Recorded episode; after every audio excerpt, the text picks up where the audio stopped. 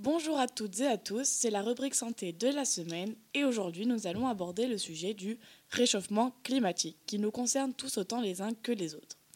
Nous avons le plaisir d'être accompagnés de spécialistes dans ce domaine, un membre du GIEC et deux étudiants en climatologie. Bonjour et merci de nous recevoir. Mon camarade et moi sommes des élèves en climatologie de l'Université de Prague en République tchèque. Aujourd'hui, nous sommes ravis de pouvoir échanger avec un membre du GIEC en tant qu'étudiant afin, afin de lui poser quelques questions sur le réchauffement climatique.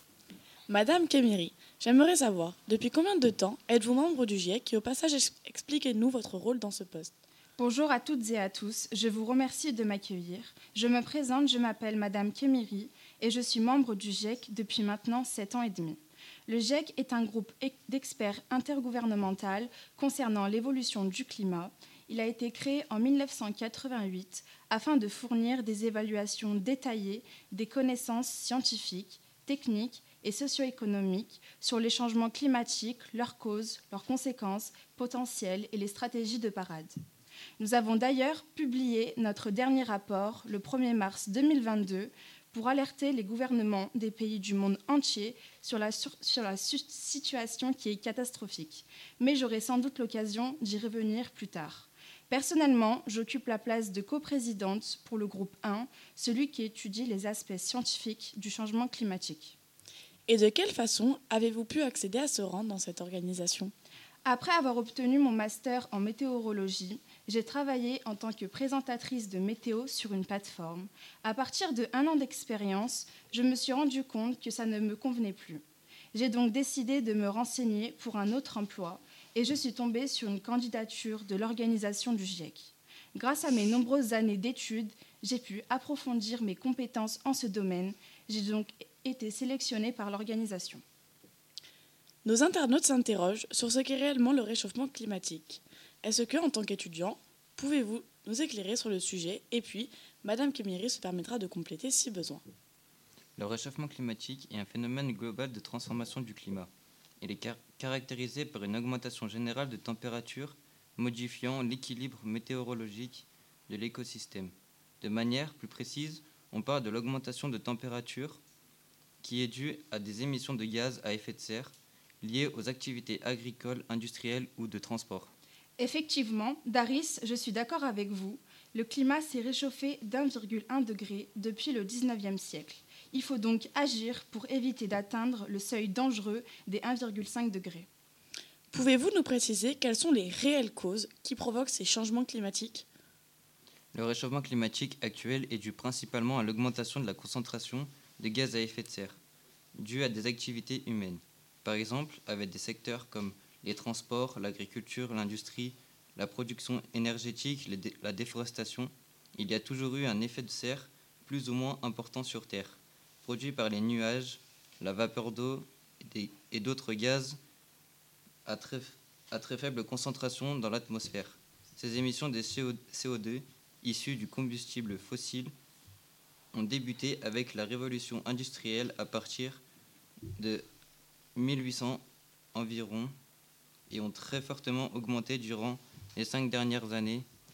Pendant 10 000 ans, la concentration de CO2 dans l'atmosphère est restée stable, mais plus les années passent, plus la concentration de CO2 dans l'atmosphère augmente de plus en plus.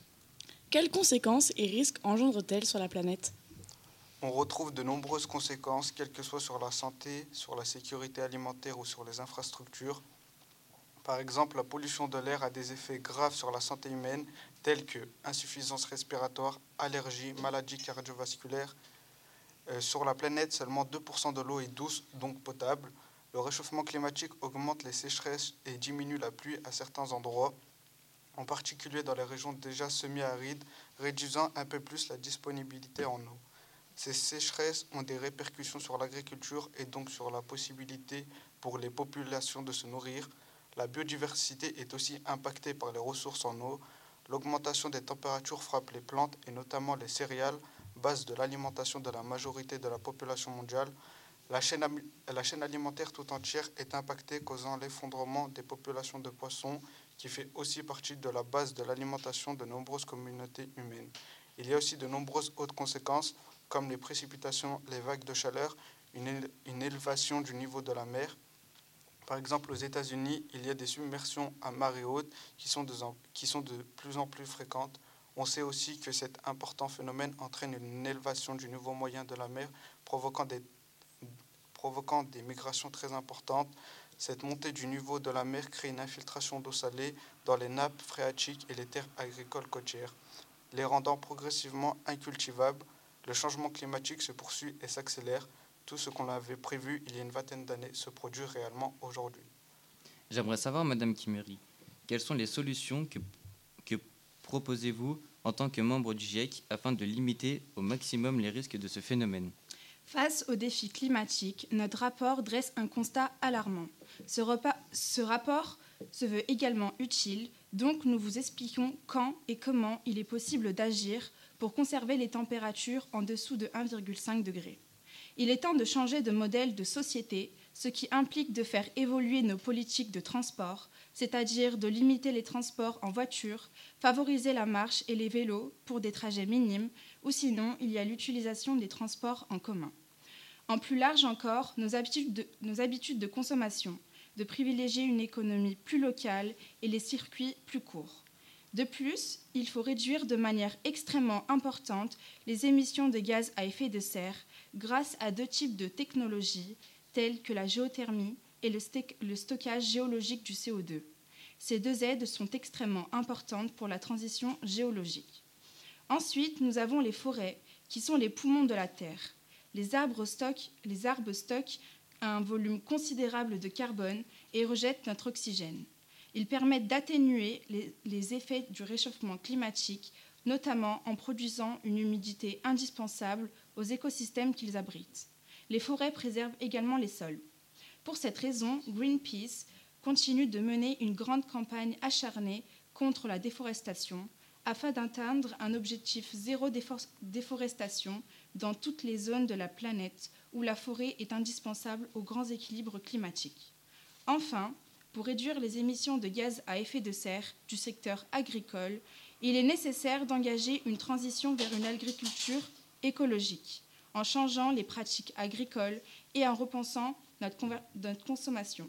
Cela passe par, en premier temps, une transition vers un élevage écologique, c'est-à-dire produire en petite quantité, d'une meilleure manière et de façon plus équitable.